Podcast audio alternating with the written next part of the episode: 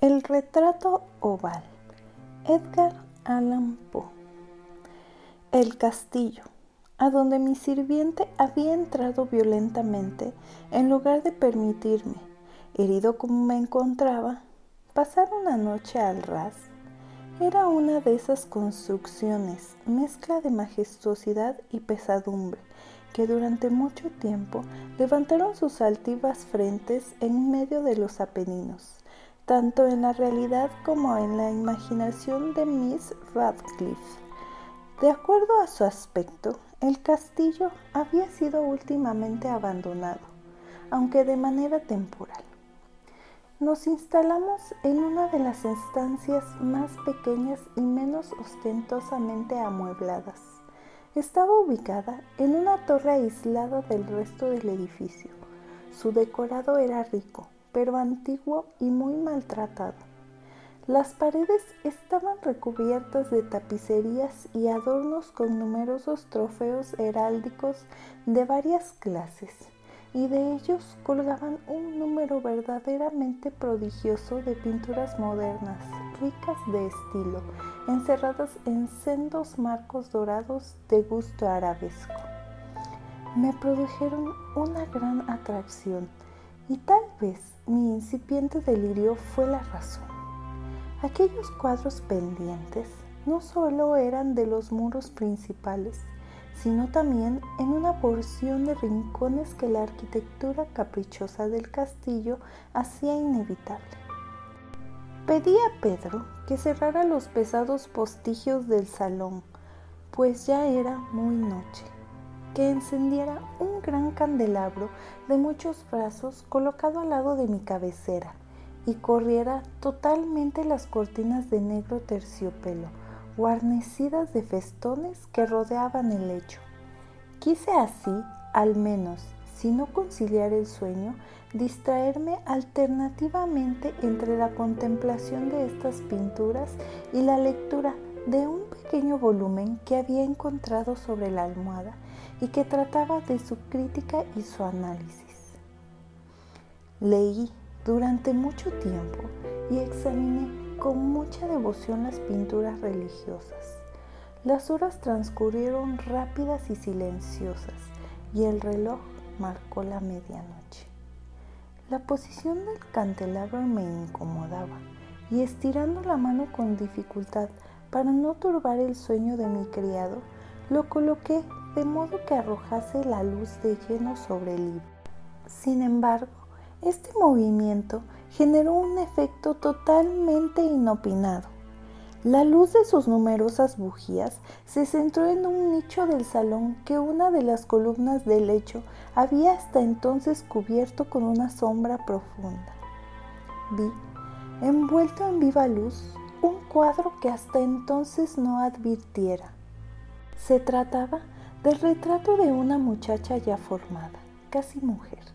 Lo observé velozmente y cerré los ojos. ¿Por qué razón?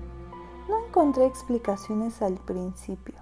Sin embargo, mientras mis ojos permanecieron cerrados, analicé rápidamente la razón que me los hacía cerrar. Era un movimiento involuntario para ganar tiempo y recapacitar para asegurarme de que mi vista no me había engañado, para calmar y preparar mi espíritu a una contemplación más fría y serena. Luego de unos minutos observé otra vez el lienzo atentamente.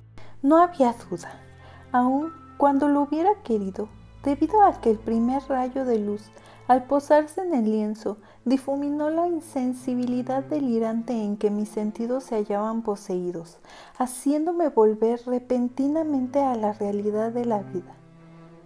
Esa pintura representaba, como ya he comentado, a una muchacha.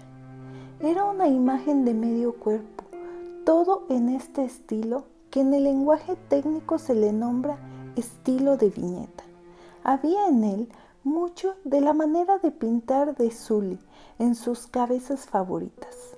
Los brazos, el seno y las puntas de sus radiantes cabellos se perdían en la sombra imprecisa, pero profunda, que servían de fondo a la imagen. El marco era oval, magníficamente dorado y de un bello estilo morisco. Tal vez no fuese ni la ejecución de la obra, ni la excepcional belleza de su fisionomía lo que me impresionó tan repentinamente y profundamente. No podía creer que mi imaginación, al salir de su delirio, hubiese tomado la cabeza por la de una persona viva. Sin embargo, las particularidades del dibujo, el estilo de la viñeta y la apariencia del marco no me permitieron dudar ni un solo momento. Ensimismado en estas observaciones, durante una hora fijé mi mirada en el retrato. Aquella inexplicable expresión de realidad y vida que al principio me hiciera estremecer, acabó por subyugarme. Lleno de pavor y consideración, coloqué el candelabro en su primera posición y luego, de haber alejado de mi vista la causa de mi insondable inquietud, me apoderé avidamente del volumen que contenía la historia y descripción de los cuadros. Busqué rápidamente el número correspondiente al que marcaba el retrato oval y leí esta rara y particular historia. Era una muchacha de singular hermosura, tan encantadora como cordial, que en mala hora amó al pintor y se desposó con él. El pintor era muy apasionado y austero. Además, estudiaba mucho. Había puesto en el arte sus amores. Ella, joven, de una extraña hermosura, toda luz y risas, con la alegría de un venado, amándolo todo, no odiando más que el arte, que era su rival, no teniendo más que la paleta, los pinceles y demás instrumentos inoportunos que le arrebataban el amor de su adorado. Terrible impresión causó a la dama oír al pintor hablar del deseo de retratarla. Mas era humilde y sumisa y se sentó pacientemente durante varias semanas en la sombría y alta habitación de la torre, donde la luz se filtraba sobre el pálido lienzo solamente por el cielo raso. El pintor cifraba su fama en su creación y perfeccionaba su obra de hora en hora y de día a día. Era un ser vehemente, raro, meditabundo y se perdía en mil fantasías, tanto que no veía que la luz que penetraba tan lúgubremente en esta torre aislada secaba la salud y los encantos de su mujer, que se consumía para todos excepto para él. Ella, sin embargo, sonreía cada vez más, debido a que veía que el pintor, que gozaba de gran reconocimiento, experimentaba un vivo y fervoso deleite en su tarea y trabajaba noche y día para trasladar al lienzo la imagen de la que tanto amaba, la cual de día en día se tornaba más débil y desanimada. Y en verdad, los que observan el retrato comentaban en voz baja su semejanza maravillosa, prueba palpable del genio del pintor y del profundo amor que su modelo le inspiraba. Sin embargo, cuando el pintor casi terminaba su obra, no se permitió la entrada a nadie a la torre, porque el artista había enloquecido por la vehemencia con que tomaba su trabajo, y rara vez despegaba los ojos del lienzo, ni aun para mirar el bello semblante de su esposa, y no podía ver que los colores que extendía sobre el lienzo se borraban de las mejillas de la que tenía sentada a su lado. Luego, de muchas semanas transcurridas, y cuando solo faltaba dar un toque sobre la boca y otro en los ojos, el alma de la muchacha palpitó aún como la flama de una lámpara que está por extinguirse. Entonces el artista dio los toques y durante un instante quedó en éxtasis ante el trabajo que había ejecutado.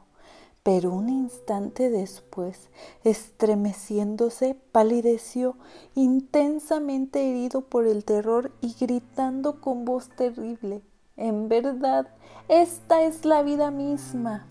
Se volvió bruscamente para mirar a su bien amada, quien, estaba muerta.